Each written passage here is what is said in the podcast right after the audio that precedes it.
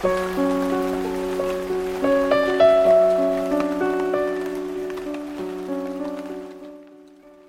家好我是素年锦时。在这样一个有雨的夜晚找一段合适的音乐捧一杯飘着香气的热茶听雨滴滴答答的敲打窗户心就会出奇的安静下来。有一段文字写得好：有时外面下着雨，心。却晴着，又有时外面晴着，心却下着雨。世界上许多东西在对比中让你品味。心晴的时候，雨也是晴；心雨的时候，晴也是雨。不过。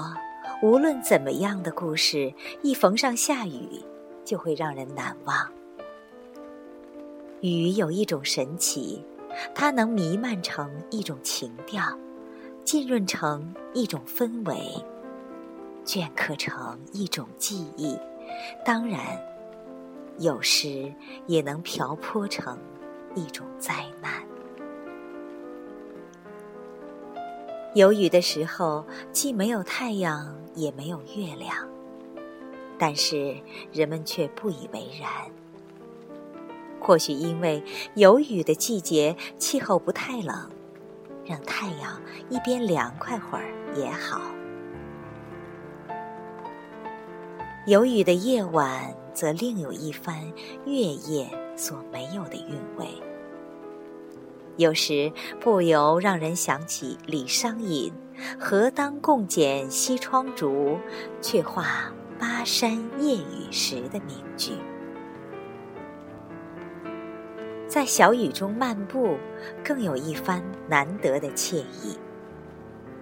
听着雨水轻轻叩击大叶杨或梧桐树那扩大的叶片时，沙沙的声响。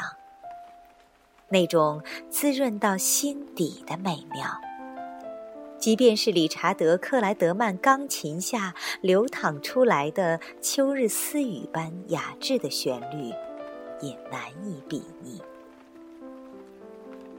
大自然鬼斧神工般的造化，真是无与伦比。